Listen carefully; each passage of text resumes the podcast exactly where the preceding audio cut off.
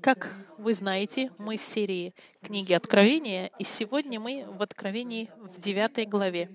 Откройте, пожалуйста, 9 главу Откровения, начиная с 13 по 21 стих. И сегодняшнее послание я назвал «Шестая труба и армия кавалерии». Начиная с 13 стиха. Шестой ангел вострубил, я услышал один голос из четырех рогов золотого жертвенника, стоящего перед Богом, говоривший шестому ангелу, имеющему трубу, освободи четырех ангелов, связанных при великой реке Ефрате. И освобождены были четыре ангела, приготовленные на час и день, и месяц, и год, для того, чтобы умертвить третью часть людей. Число конного войска было две тьмы тем. И я слышал число его.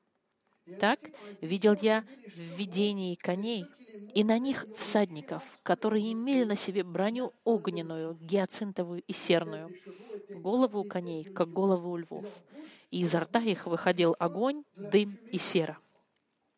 От этих трех язв, от огня, дыма и серы, выходящих изо рта их, умерла третья часть людей — ибо сила коней заключалась в пасти их и в хвостах их, а хвосты их были подобны змеям и имели головы, и ими они вредили. Прочие же люди, которые не умерли от этих язв, не раскаялись в делах рук своих, так, чтобы не поклоняться бесам и золотым, и серебряным, медным, каменным и деревянным идолам, которые не могут ни видеть, ни слышать, ни ходить. И не раскаялись они в убийствах своих, ни в чародействах своих, ни в блудодении своем, ни в воровстве своем.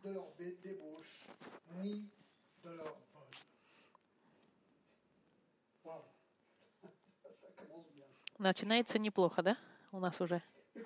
Послушайте, сегодня, на этой неделе, размышляя по всем этом, я подумала, что наверняка находится много людей, читателей Откровения, которые могли бы быть удивлены и шокированы ужасным судом, который развязается на земле над людьми, судом, посланный Богом. И мы с вами прочитали этот текст, и уже он нас шокирует. Я думал, я же думал, что Бог — это Бог любви. Как так?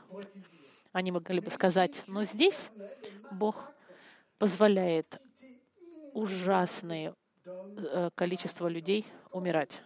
Мужчин, женщин, детей. Как тогда это может быть? И какова цель всего этого ужаса, этого суда и всех этих убийств миллиардов людей? И ответ может вас удивить, друзья мои. Потому что цель этого суда и этих язв, которые на людей посылаются, следующий. Любовь. Как бы странно это ни казалось, Бог показывает свою любовь,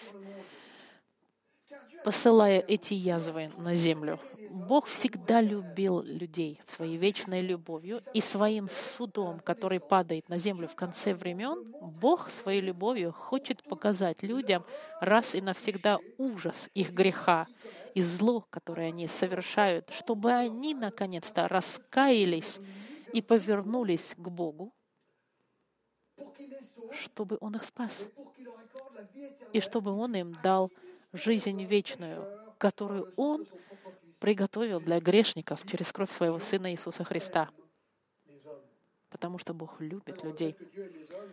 И факт, что Бог любит людей, он очень ясен в жизни, потому что в послании к Иоанну Бог так, э, Библия так и говорит, Бог — это любовь. И Он говорит, «Я люблю тебя вечной любовью». И Псалом говорит, ты, но Ты, Господи Боже, щедрый и благосердечный, долготерпеливый и милостивый и истинный, долготерпивый и многомилостивый и истинный. Иисус сказал в послании от Иоанна, «Как Отец меня возлюбил, так я вас возлюбил». И это четко. Библия очень четко говорит, что Бог нас любит. Он нас сотворил и любит свое творение. Но проблема Проблема для большинства людей сегодня заключается в том, что у Бога есть и другое качество характера, которая такая же сильная, как и любовь. И это качество характера часто отстраняют в сторону. И это качество характера называется правосудие. Правосудие Бога, что же это такое? Правосудие — это не просто каждый человек понимает. Вы прекрасно понимаете, что такое правосудие. Я вам сейчас покажу через две минуты. Но это также качество, которое мы даем автоматически Богу. Мы знаем, что Бог, Он честен и праведен. И, и, я вам дам пример. В прошлом году мы были с моей женой в США, мы в Калифорнии ехали на машине, мы остановились возле Макдональдса, и мы купили две, э, два меню Макдональдса с картошкой фри для путешествия. И мы поехали дальше на машине, открываем наши сумки. Моя жена открывает свой, свою, свою, свой сэндвич, и они забыли положить мясо. Вы когда-нибудь видели гамбургер без мяса? Мы начали смеяться, нам было, было очень смешно. Парень, который нам гамбургеры эти приготовил, наверное, он очень уставший был, потому что он забыл положить мясо. Это было забавно. Но быстренько у нас в нас возродилось чувство, ну что такое? Как это там? Мы заплатили, а нам не дали то, что должны были дать. И это было чувство правосудия, потому что мы заплатили за гамбургер с мясом, а не гамбургер без мяса. И, и мы и мы, конечно же, поехали в следующий Макдональдс, они исправили ошибку, и нам дали еще дополнительную еду. Они исправили ошибку, но вот что интересно, вот как ощущение правосудия в нас сразу рождается. Потому что правосудие — это дает то, что ты заслуживаешь. И если что-то вдруг с нами произошло, чего мы не заслуживаем, у нас есть пример, у нас есть ощущение, что с нами поступили неправильно. И мы знаем, что когда мы сталкиваемся лицом с лицом к правосудию, нужно либо платить последствия, либо восстановить ошибку, которая была совершена.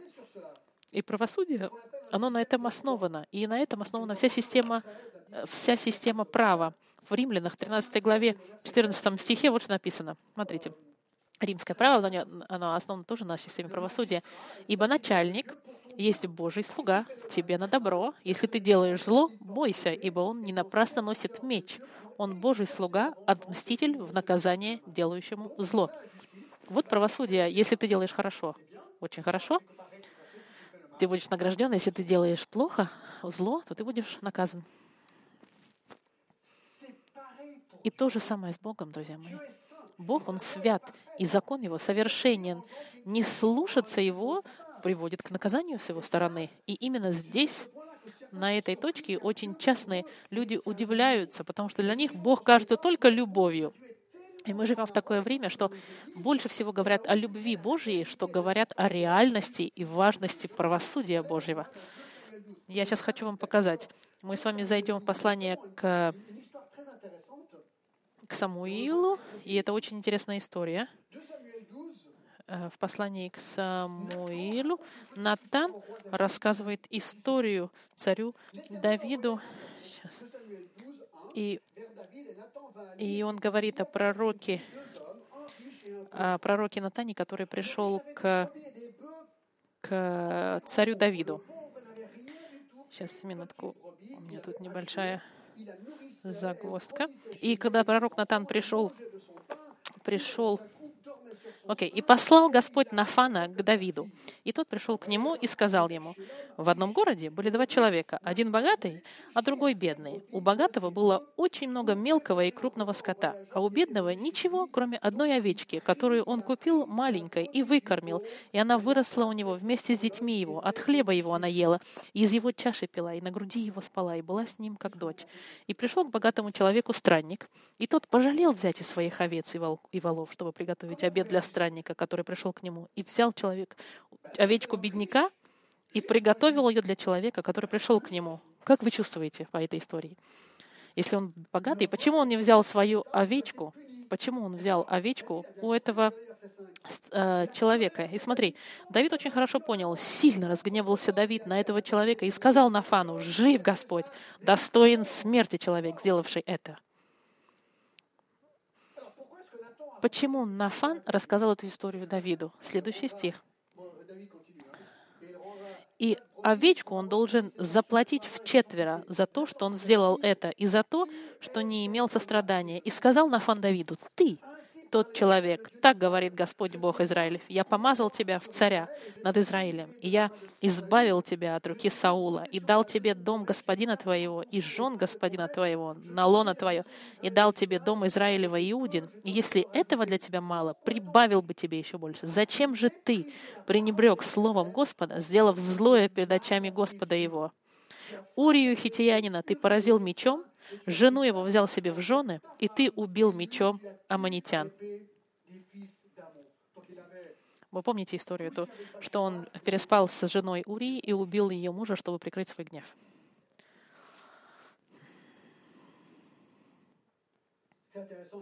Интересно, чтобы показать Давиду неправосудие, неправильное зло, которое он совершил, Господь послал ему пророка Нафана, и Бог судит Давида на его совершение. Смотрите, и он ему говорит, ты сделал тайно, а я это перед всем Израилем и перед солнцем.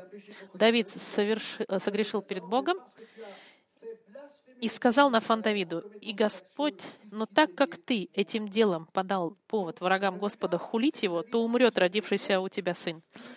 Давид согрешил,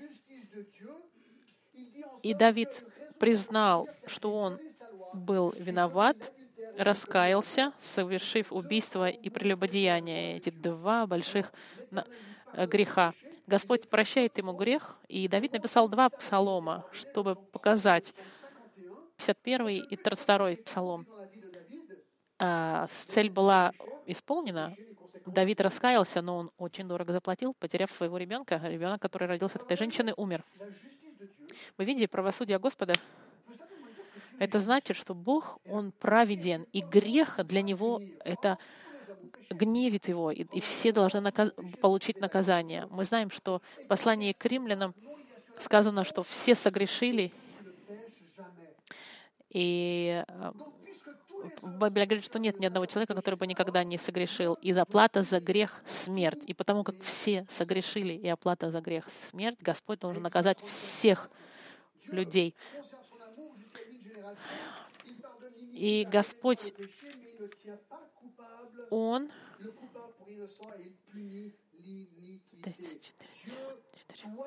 Господь, Господь наказывает тех, кто согрешили против Него, и благословляет тех, кто не грешит.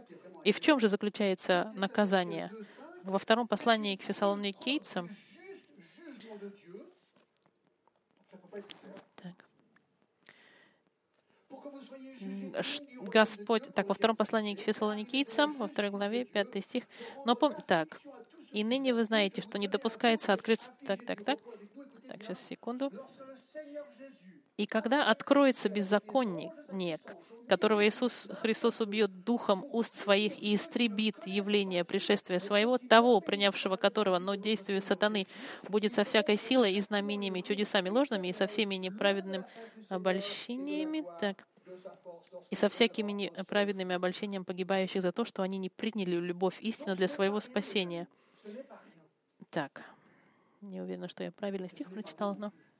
Но мы видим, что Господь, книга Откровения, это как раз со своей точки зрения, это последняя попытка Бога, которую Он использует на земле, чтобы люди раскаялись. Он пытается убедить людей, говоря им, послушайте, моя милость велика, но вы согрешили. Либо вы платите за ваши грехи, либо это мой Сын Иисус Христос, который оплатил за грехи. И тогда Он посылает эти наказания, чтобы, чтобы разбудить людей, чтобы они поняли и сказали, так это правда все это. Проблема сегодня, что жизнь у нас легка, удобна и прекрасна. Кажется, что все хорошо, и люди не думают о Боге. Но в Откровении, во времена Откровения, они будут думать. Это не значит, что они раскаются с легкостью, совсем нет. Посмотрите, книга Откровения именно так, поэтому я начал. Это книга любви. Бог сейчас пытается убедить, уговорить людей раскаяться и поняли свои грехи и вернулись к Господу Христу, к Сыну Божьему. С этим мы с вами идем, возвращаемся в наш текст. Я бы хотел показать вам ключ, ключевой момент нашего текста. Стих 20. Прочие же люди, которые не умерли от этих язв, не раскаялись в делах рук своих, так, чтобы не поклоняться бесам. В 21 стихе. «И не раскаялись они в убийствах своих» и так далее. Видите, мы видим здесь цель Божью. Он хочет, чтобы люди раскаялись.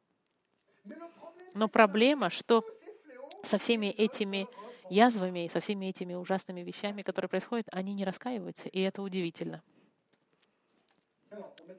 Чтобы это все поставить в контекст,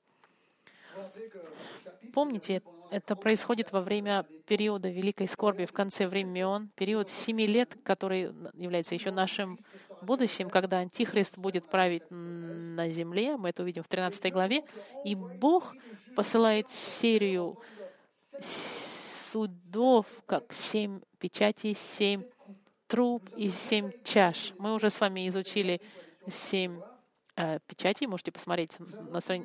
на нашем страничке интернете. Мы видели пять первых труб, и сегодня мы с вами в шестой трубе. И сегодня, когда мы изучаем шестую трубу, мы посмотрели язву шестого, шестой трубы, которая состоит из огромной армии, которая должна убить огромное количество людей на планете. И эта армия отличается шестью интересными характеристиками. Первое — это организованная армия. Организованная армия, 13 стих. Шестой ангел вострубил, и я услышал один голос от четырех рогов золотого жертвенника, стоящего перед Богом, говоривший шестому ангелу, имеющему трубу, освободить четырех ангелов, связанных при великой реке Ефрат.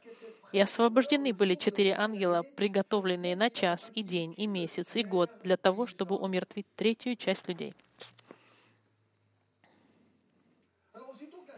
Как только протрубила эта труба, и он услышал Иоанн этот голос. Мы с вами видели этот жертвенник в четвертой главе. Это тот же самый жертвенник, который мы находим в шестой главе, где души мучеников кричат за, к Богу за убийство над ними. И Иоанн слышит здесь голоса, но голос не, не идет из он, это, с жертвенника, а вокруг. И он слышит эти голоса со стороны, и никто не знает, чей это голос, но текст, вернее, не говорит, чей это голос, но потому как этот голос приказывает освободить ангела, скорее всего, это может быть голос Иисуса, а может быть какого-то высокопоставленного ангела, которого мы видели в восьмой главе. Кто бы то ни был, этот ангел имеет невероятную власть, потому что в шестому ангелу он говорит освободить четырех ангелов, связанных при великой реке Ефрат. Освободить четырех ангелов. Кто эти четыре ангела, которые находятся на реке Ефрат? И мы сразу же хотим подумать об ангелах в предыдущей главе, где тоже были ангелы, кроме того, что есть большая разница между этими ангелами. В 13 стихе здесь он говорит, в 14 стихе, простите, освободи четырех ангелов, связанных. Потому что здесь ангелы, они связаны.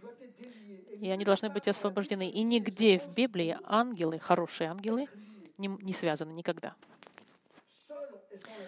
мы видели только некоторые демоны, мы видели в прошлое воскресенье, они связаны. И Псалом 103 нам говорит, что ангелы слушаются Бога. Поэтому нет причин, чтобы ангелы были связаны хорошие. Это значит, что эти четыре ангела, скорее всего, демоны. Демо... Злые ангелы, падшие ангелы. Особенно, что они связаны и будут освобождены, чтобы ввести армию, которая будет убивать людей. Задается вопрос, почему эти демоны, они связаны на Ефрате? Потому что в тексте говорится конкретно, что это на великой реке Ефрат. Помните, что Ефрат — это большая река, 2700 километров длиной, которая проходит через Сирию и через Ирак. И она формирует вместе с Тигром Мицопотамию. от слова мисом значит середина, Потамос — это река в, сери- в середине Междуречья. Короче, Месопотамия — Междуречье. В каком-то степени это кол- колыбель, э, как сказать, зачатия человечества, да? Мы знаем, что в Батие Эдемский сад находился в этом месте. Во второй главе в Бытие, в 14 стихе, имя третьей реки Идикель, та, которая бежит на востоке Сирии, и четвертая река — это Ефрат. Знаем, что в Эдемском саду Ефрат существовал, и поэтому все думают, что Эдемский сад находился на территории, скорее всего, сегодняшнего Ирака. Был Эдемский сад, который значит, что это место, где Адам и Ева были соблазнены сатаной. Именно здесь первое убийство было совершено в 4 главе Бытия. Здесь также восстание Вавилонской башни прошло в 11 главе, и все лыжные вавилонские религии, они начались в этом районе. Что интересно знать, что что Эйфрат была граница восточная с Израилем в соответствии с 15 главой э, Бытия. Израиль был раньше гораздо больше, чем как он сейчас. Со Средиземноморья до, до Ирака раньше был Израиль. Большим врагом Израиля Сирия, Вавилония, Медейцы и Персы. Это именно в этом регионе Израиль был забран в, в плен во время Иеремия. И в соответствии с 16 э, главой Откровения здесь враги Божьи будут проходить, чтобы сражаться в сражении Армагеддона. Мы видим, что центр падения человечества находится в этом месте. И в Откровении, в 4 главе, демоны, они связаны в этом же самом месте, чтобы привести армию. И между этими событиями сколько других несчастных событий произошло в этом регионе. Мы видели, нам кажется впечатление, что эти четыре демона, не только они очень активны в этой части мира, но они также и контролируют этот регион Земли. Демоны могут контролировать регионы Земли. Мы знаем, во втором послании к Коринфянам сказано, что сатана, он Бог этого вера. Для неверующих, у, кого, у которого Бог века сего ослепил умы, называется сатана Бог века сего. Представьте себе, есть четыре демона, которые, которые демоны этого региона Земли. Даже сегодня. И которые они, которые будут освобождены в будущем. Мы видим, что эта армия организованная, ведомая этими четырьмя э, демонами. Вторая вещь, что мы узнаем, что это безжалостная армия. В 15 стихе говорится, «И освобождены были четыре ангела, приготовленные на час и день, и месяц, и год, для того, чтобы умертвить третью часть людей». Послушайте, друзья мои, когда вы читаете, это нужно сесть и заново перечитать и подумать. Это невероятно. Обратите внимание, что ангелы эти готовы, как если бы они ждали только этого момента. Они ждут этого сигнала. Четыре ангела, готовые на час, на день, на месяц и на год. Они стоят в ожидании, в позиции ожидания, чтобы быть, чтобы вырваться наружу. Они хотят атаковать. И интересно, что текст говорит, что они именно готовы на час, на день, на месяц и на год. В какой-то степени это замечательная фраза, потому что мы видим здесь, что в Откровении мы во всем видим Божье провидение. Бог даже отметил час и день, и месяц, и год, чтобы использовать. Кого они ждут? От кого они ждут сигнал? От Бога они сигнал ждут, чтобы пойти. В Откровении 1, в первом Э, стиху откровение Господа Христа, который Бог ему дал о вещах, которые должны произойти. Бог показывает Иоанну, что должно произойти. И в 19 стихе он говорит опять, в первой главе, «Напиши то, что ты видел, что есть и что должно произойти». Бог все контролирует, даже сатану и даже демонов. Что должно произойти, оно запланировано Богом. Что интересно с этим, что это значит Божьи поступки, они никогда не бывают случайны. Даже до года, даже до месяца, даже до дня и даже до часа у Господа все расписано и предусмотрено. И я нахожу это очень интересно, потому что мы говорим порой, Бог, ты вообще слышишь, знаешь, что происходит? так часто человек, ты знаешь, что происходит в моей жизни? Ты понимаешь, как сложно мне жить?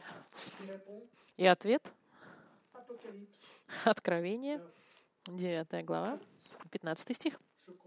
«Я контролирую каждый час в твоей жизни». Если это вас не укрепляет, я даже не знаю, что вас может укрепить.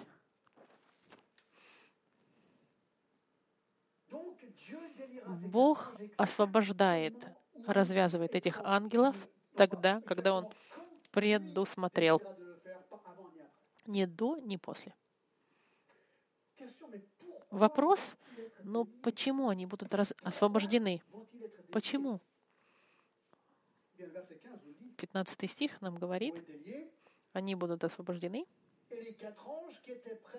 И освобождены были четыре ангела, приготовлены на час и день и месяц и год для того, чтобы умертвить третью часть людей. Послушайте, помните, что в шестой главе, в седьмом-восьмом стихе мы видели, что четверть населения мира умерла от, четвертого, от четвертой печати. Когда он открыл четвертую печать, я услышал голос лошади, я услышал, я увидел э, лошадь бледную, которая была дана власть четверть населения, которая была убита дикими животными, голодом, а, голодом и мечом. Помните? Помните, что уже четверть планеты уже погибла. Меч, голод, дикими животными и болезни. И мы помните, мы с вами еще раз рассуждали, что это, скорее всего, крысы, которые чемпионы, чтобы распространять болезни. Но часть населения мы посчитали, это была где-то, если мы считали, что было 8 миллиардов, э, если это было, произошло в ближайшее время, мы видим, что 2 миллиарда людей уже погибли. Два. И здесь, в нашем тексте, мы видим еще третья часть людей погибает от тех, кто остались. Я опять посчитал. 8 миллиардов минус 2 равно 6 миллиардов. Уже Теперь минус треть от 6 миллиардов нас составляет 4 миллиарда. Мы видим, что из 8 миллиардов, короче, половина населения Земли умерла на этот момент.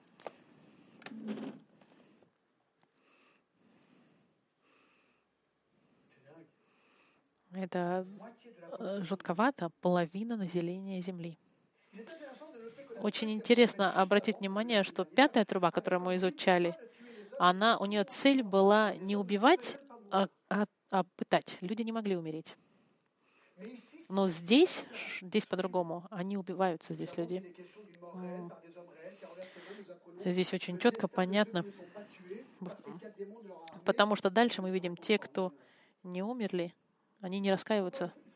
И теперь нужно остановиться и подумать о последствиях мировых такой смерти. Представьте, например, полуженева умрет. Представьте, половина Швейцарии умрет, половина Франции умрет, или ваша страна половина умрет. Представьте, вашу страну, половина людей в вашей стране умрут за несколько дней. Каковы будут последствия?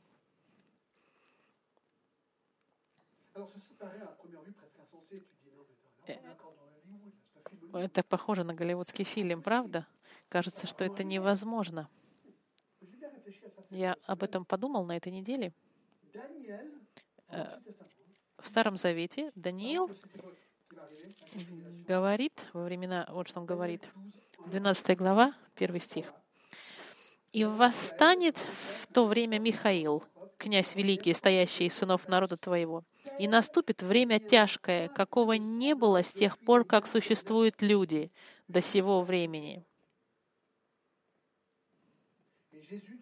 Иисус В отношении этого в, в Матфеи 24, 21 стихе вот что говорит. «Ибо тогда будет великая скорбь, которой не было от начала мира до ныне и не будет». Я, если Даниил, Иисус говорит, что никогда ничего худше не было, я думаю, что половина населения Земли умершая, она соответствует этим фразам. Третья вещь, которую мы узнаем об этой армии, это колоссальная армия. В 16 стихе. Число конного войска было две тьмы тем. И я слышал число его. Тьмы и тем во французском это мириада. Если как вы, как же нужно, что же значит тьма, мириада? Вы посмотрите мириада в Википедии, они предполагают, что мириада равна 10 тысяч. Две мириады — это значит две тысячи. Две мириады на две мириады равняется, если все умножаете 20 тысяч на 20 тысяч, равно 200 миллионам. 200 миллионам. В 16 стихе мы видим армию приблизительно 200 миллионов э, кавалерий. Я не знаю, если вы можете себе представить размер этой армии. Я немножко подумал на этой неделе, сделал небольшой поиск в отношении размеров армий мировых. Я смогу вам сравнить. Маленькая история на армии. Две тысячи лет до Христа самая большая армия мира была династия Ксия. У нее было 12 тысяч человек. Население, конечно, было поменьше, чем сегодня. Потом тысяча в каком-то тысячи дней миль 50 э, фараон. У него была большая армия 200 тысяч. У, у Кира было больше, чем 100 тысяч в 13 веке. Монголы с Чингисханом, у них была армия больше двух миллионов человек. Следующая армия была армия Наполеона, 2, 2 миллиона 500 тысяч человек. В 1914 году, во время Первой мировой войны, Россия была с армией 6 миллионов человек. У немцев было 4 миллиона. В 18 году у французов было 8 миллионов человек в армии, что из себя представляло 45% мужского населения Франции. Во Второй мировой войны в Германии было 11 миллионов человек, но в 45-м Американцы объединили самую большую армию, 12 миллионов человек, этого считалось у них. Самая большая армия всех времен была 12 миллионов, что представить сложно. И что самая большая армия, которая когда бы существовала, она всего лишь 6% от размера Ангии, армии Откровения. Это значит, что армия, которая придет, она на 25 раз больше, чем население Швейцарии, которое сегодня всего 8 миллионов человек. Это армия а, колоссальная, огромная армия. Четвертый пункт. Мы видели, что это организованная, безжалостная, колоссальная армия, теперь она ужасающая армия. В 17 стихе. От, э, так. Э, число конного войска было две тьмы тьмем, и слышал я число его. Так видел я в видении коней и на них всадников, которые имели на себе броню огненную, гиацинтовую и серную. Если мы проанализируем хорошо текст, ни, ни, ничего не говорится, откуда она. Мы видим четыре ангела, и сразу же видим эту армию. Мы не знаем, откуда приходит армия, как она была составлена. Единственное, что мы видим, что эта армия связана к этим демонам, с этими демонами. Большой вопрос, какова же природа этой варварской армии, кто же эти всадники? Есть два возможных ответа. Первое. Некоторые говорят, что это настоящая армия человеческая, как вы и я. Армия человеческая, состоящая из людей и современного оружия. Некоторые говорят, что четыре ангела в этом регионе, и что и в этом регионе постоянно сражаются армии, чтобы атаковать Израиль, что, может быть, сатана приведет армию сюда. Плюс, если мы посмотрим в 16 главе Откровения, что настоящая армия придет сражаться в, регионе Армагеддона. И мы знаем, что Бог очень часто использует э, языческие армии, чтобы сделать свою волю. Например, в послании к Исаии он использовал армию.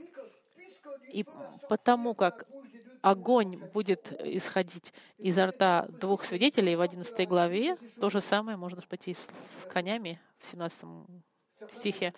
Некоторые даже думают, что Китай могла бы не только иметь столько солдат, но столько же коней. А некоторые также говорят, что это может быть не лошади, которых мы представляем, а, скорее всего, это, это параллель с современной техникой. Например, это может быть вертолеты и танки, потому что они могут стрелять огнем. Иоанн описывает то, что он видит на своем языке первого века. Я вам покажу несколько фотографий, что люди представляют это может быть. Первая фотография нам не видно. Это танк, который стреляет огнем. И, может быть, это описание со слов Иоанна вот такой современной техники. Следующая фотография. Смотрите, есть вертолет. Смотрите, на вертолете есть золотая корона, как бы нарисованная.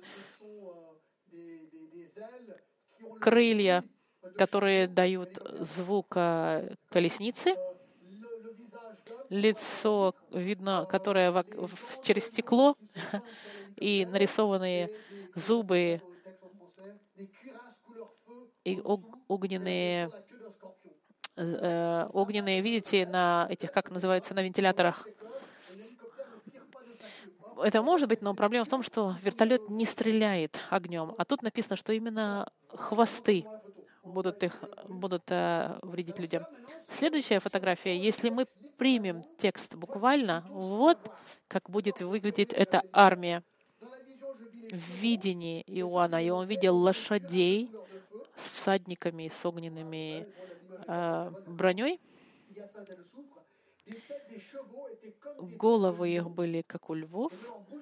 Из, из постей их выходил огонь, дым и сера. Изо рта их выходил.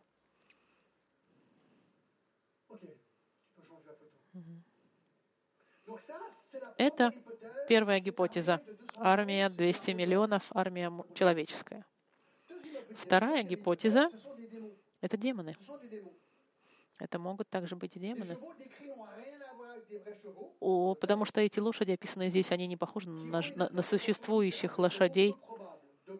И к тому же эти лошади и всадники, они связаны с этими четырьмя демонами. И логично думать, что это, скорее всего, демоны, выпущенные. И то, что они изо рта у них выходит сера и огонь больше. Потому как лошади не, изо рта у них не выходит ни сера, ни огонь. Что же я думаю на эту тему? Нужно выбрать, если хотите. Армия — это людей или демонов? И мой ответ следующий. Ни то, ни другое. Я не могу точно знать. Я думаю, что это демоническая армия, потому что мне кажется, это более логично, как мы видели в тексте предыдущем. И, ну, как бы там ни было, армия человеческая или демоническая, результат одинаковый. Не будем с вами пытаться в деталях тут сейчас запутаться. Эта армия, она и ужасающая, по-любому. И что интересно, что, что всадники, у них эти с броней интересной такой огненной, серной, гиацинтовой. Это единственное описание всадников. Больше описываются здесь лошади. И не, нередко видеть, что что у лошадей бывает тоже а, броня. И эта броня трехцветная, огонь, гиацинт и сера. И головы у них львиные. И лев очень часто ассоциируется с ужасом, с террором, со страхом. И что ужасно, это то, что исходит из их рта. Огонь, дым и сера. И это приводит нас к пятому пункту. Это армия опустошающая. И треть от этих трех язв, от огня, дыма и серы, выходящих из рта их, умерла третья часть людей, ибо сила коней заключалась в пасти их и в хвостах их, а хвосты их были подобны змеям и имели головы, и им, ими они вредили. Помимо того, что у них выходил огонь и дым и сера изо рта, у них еще и хвосты со змеиными головами вредили. Это получается, что это смертельные, ядовитые змеи, которые кусали людей и убивали. И в очередной раз мы видим, что третья часть людей погибла. Их впечатление, что это именно за счет укусов от хвостов, который заставляет страдать людей. Треть погибла, и теперь мы видим, полпланеты погибло. Последнюю вещь мы видим по поводу этой армии. Не просто она организованная, безжалостная, колоссальная, ужасая, опустошающая. Это армия сдерживаемая, сдерживаемая.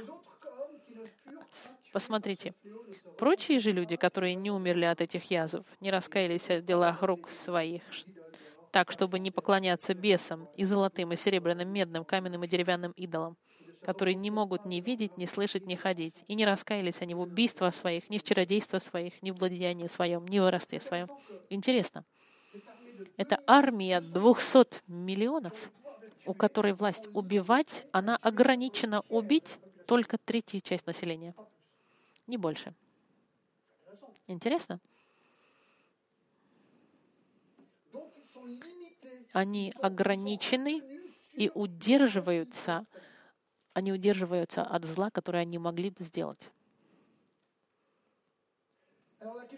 И вопрос задается, что же случилось с выжившими?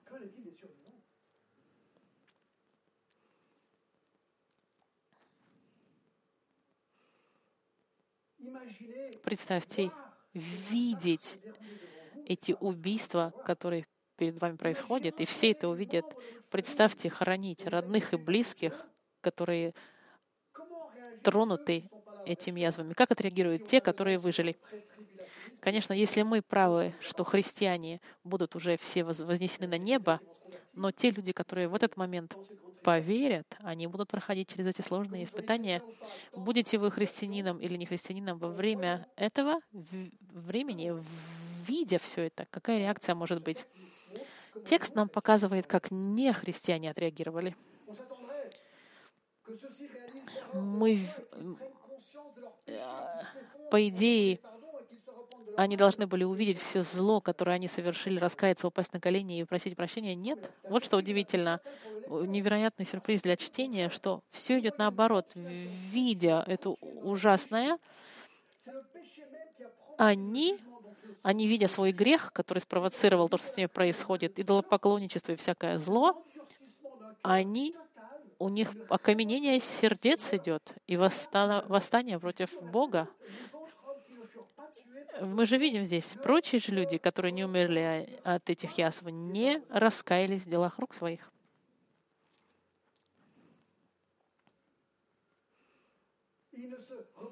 Они не, не раскаиваются ни в своих убийствах. Помните, во времена Иисуса люди, которые от, отвергли Христа, они видели Его чудеса, они слышали Его послание, и ты думаешь, как ты можешь быть перед Иисусом, видеть Его чудеса, слышать Его послание, как фарисей, и сказать «нет» богохульник и распять его. Как это возможно? Да вот мы то же самое мы видим здесь. Бог сейчас делает ужасно невероятные чудеса в форме вот этих язв, но люди ему кулаком показывают и говорят, нет, раскаиваться не будем. Виминтон сказал, в этот момент, скорее всего, будет увеличенное состояние боль, всяких э, воровства, блуда, убийств. Чтобы понять, нужно посмотреть глагол. Глагол здесь они не раскаялись. От чего? От дел рук своих. И, и это еще раз одна из форм говорить об идолопоклонничестве, творение рук их. В 21 стихе они не прекратили поклоняться всяким статуэткам и иконкам. Они не могут ни видеть, ни слышать, ни ходить. Нужно почитать Исаия, 44, 16 стих. Смотри. Исаия, 104 глава. Вот что написано. Часть дерева сжигает в огне. А, вот. И это служит человеку топливом. А, плотник, выбрав дерево, протягивает по нему линию. Остроконечным орудием делает на нем очертания, потом обделает его резцом и округляет его. Он рубит себе кедры, сосну, и это служит человеку топливом. И часть из этого употребляет он для того, чтобы ему было тепло, и разводит огонь. И из того же дерева делает Бога, делает идола и подвергается перед ним. Часть дерева сжигает в огне, другой частью варит мясо, жарит жаркое, а также греется.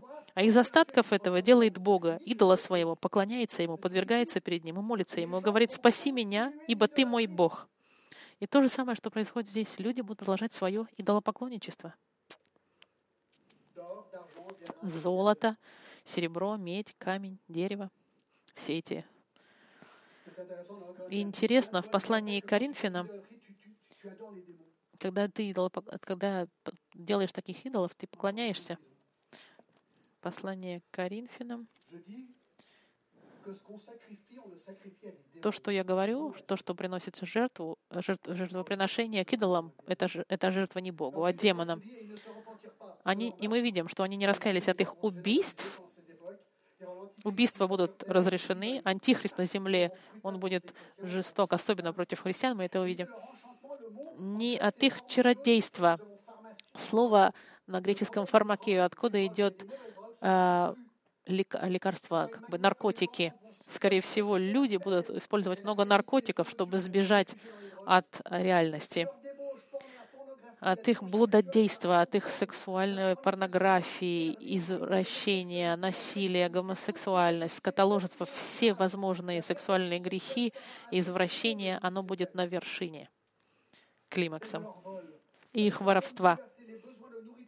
Конечно, продукты будут нуждаться, и питание будет нуждаться, потому что многие погибнут. Помните же, заводы будут пострадают, и, и все компании-производители пострадают от смерти людей. Экономия очень сильно пострадает в тот момент, когда половина населения погибнет. Невозможно себе представить уровень хаоса в этот момент в мире.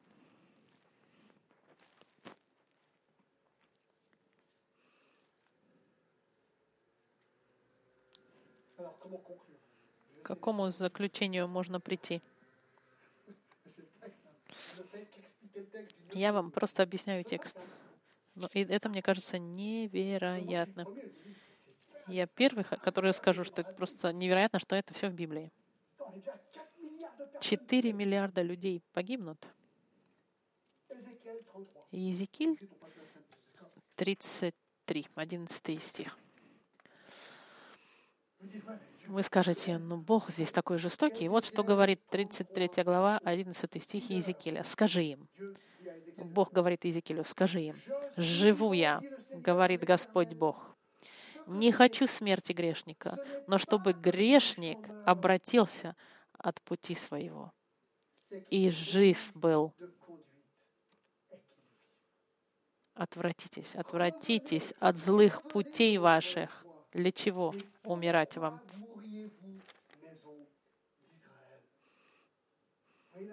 Видите Божья любовь? И 18 глава Иезекииля, смотрите, 23 стих.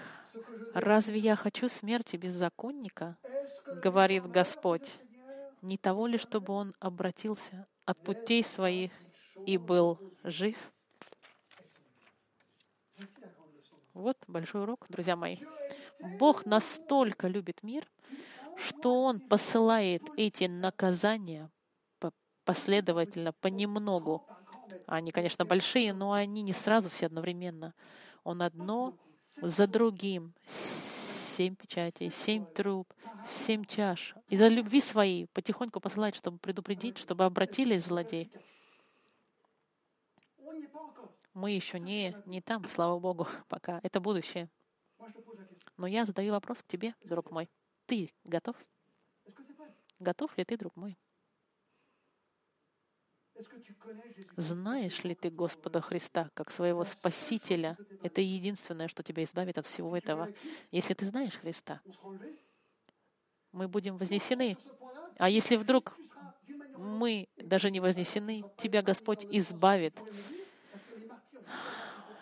Ты умрешь в один момент по-любому, потому что люди, которые пострадают за веру, они все равно умрут в какой-то момент в то время. Но Господь дает тебе прощение и рай, и вечную жизнь. А если ты не знаешь Христа, у тебя нет никакой надежды. Ты будешь испытывать на себе суд Божий рано или поздно. Это не для того, чтобы тебя напугать, я тебе говорю. Я просто тебе цитирую, что говорит Библия и что говорит Иезекииль, что Бог не хочет твоей смерти, хочет твоего исправления, твоей жизни. Мы сейчас Хотел вам зачитать небольшую историю, зачитать. В, Маль- в Германии маленькая церковь, и на этой церкви видна статуя, статуя барашка с интересной историей. Много лет назад рабочие чинили крышу, и вдруг один из них подскользнулся и упал с крыши вниз. И его сотрудники побежали вниз и ждали, что он будет умерший. И они были удивлены, увидев его не только живым, но и неповрежденным. Что же произошло? В этот момент там барашек жевал травку, и на него именно упал этот сотрудник. Барашек был убит, в то время как человек избежал смерти. И этот человек был настолько благодарен, что он сделал статую барашка, агнца, и поставил его в церкви как память об агнце Божьем, агнце, который спас его жизнь. И мы видим параллель невероятную между агнцем Божьим. Мы, все эти рабочие, которые упали с,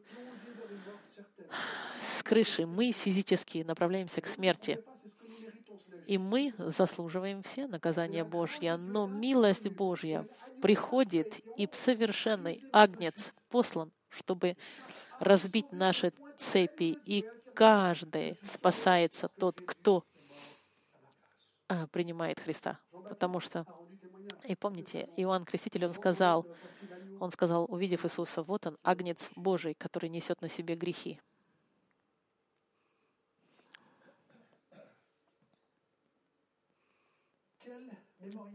Какой интересный а, мемориал в этой истории. И мы?